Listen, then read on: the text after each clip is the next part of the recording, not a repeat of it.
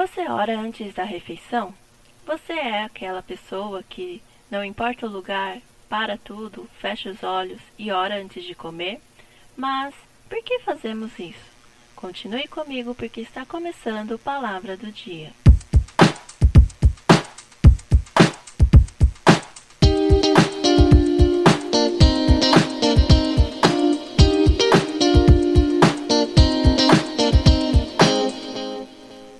Eu não sei você, mas eu não nasci em um lar cristão. Eu me converti aos 19 anos e desde então muitas coisas fui aprendendo imitando meus irmãos na fé. Uma das coisas que eu observei era que muitas pessoas oravam antes das refeições. Variavam entre orações longas ou orações rápidas. Muitas delas pediam pela santificação do alimento, outras agradeciam por serem supridas por aquele alimento, e também haviam aqueles que exaltavam o fato de ser um momento de comunhão na hora da refeição. Até então eu nunca parei para me perguntar por que exatamente esses meus irmãos faziam aquilo. Será que é bíblico? Se é, onde está escrito? E por que cada um orava tão diferente? Esse é um daqueles assuntos que parecem tão bobos que às vezes não temos coragem de perguntar para ninguém. E até mesmo, talvez você nunca tenha ouvido alguém falar sobre isso em algum lugar de ensino. Porém, isso começou a me incomodar. Afinal, por que fazemos o que fazemos? De onde saiu essa tradição? Muitos oram pela santificação do alimento pautados lá na passagem de 1 Timóteo, capítulo 4, versículo 4 ao 5. Porque toda criatura de Deus é boa e não há nada que rejeitar, sendo recebido com ações de graças. Porque pela palavra de Deus e pela oração é santificado. Sabemos também que em várias passagens Jesus dava graças antes de partir o pão, como por exemplo em Mateus 15, 36 tomou sete pães e os peixes, e dando graças, partiu e deu aos discípulos, e estes ao povo.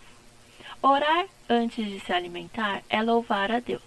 É louvar aquele que fez aquela comida, muito antes de chegar à nossa mesa, quando ela era ainda um grão ou um fruto e que precisava crescer. Quando entendemos que só temos porque recebemos dele, vamos compreender que a ele pertence o louvor por isso, orar antes das refeições é um momento de dar o que é de direito ao Senhor.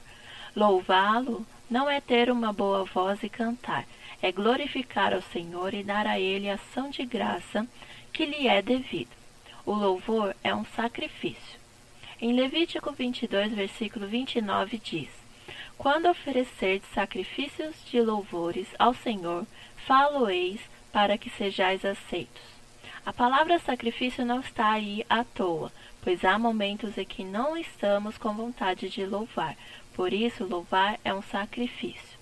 Nem sempre estaremos com o coração voltado a orar, mas quando entendemos que esse momento é o momento de agradecer, de louvar, render graças, nos ajuda a conhecer e reconhecer o que Cristo fez por nós. Ele fez o maior sacrifício de louvor e é somente através dele que podemos louvar ao Senhor. Por meio de Jesus, pois, ofereçamos a Deus sempre sacrifício de louvor, que é o fruto de lábios que confessam o seu nome. Não negligencieis igualmente a prática do bem e a mútua cooperação, pois com tais sacrifícios Deus se compraz. Isso está em Hebreus 13, 15 a 16. Que possamos dia após dia voltarmos o nosso coração a Deus e olhar para detalhes que podem passar despercebido por nós, seja por mera tradição, ou por não compreender, ou até mesmo por simplesmente não termos sido ensinados. Por isso, a importância de perguntarmos a razão daquilo que estamos fazendo. Se temos uma dúvida, o nosso Pai nos responde quando somos sinceros para com Ele, e que possamos agora render graças àquele que é digno de todo louvor e adoração, com um coração sincero e com todo o entendimento. Se você já orava, continue orando. E se você não orava porque não entendia a razão disso, comece a partir de hoje a agradecer aquele que é digno. E se você foi tocado por essa palavra e deseja abençoar outras vidas, não deixe de compartilhar via WhatsApp. Acesse também nossas redes sociais No, no Instagram é arroba palavradodia.app, Facebook Palavra do Dia app e nosso site www.aplicativopalavradodia.com. Fique com Deus e até mais!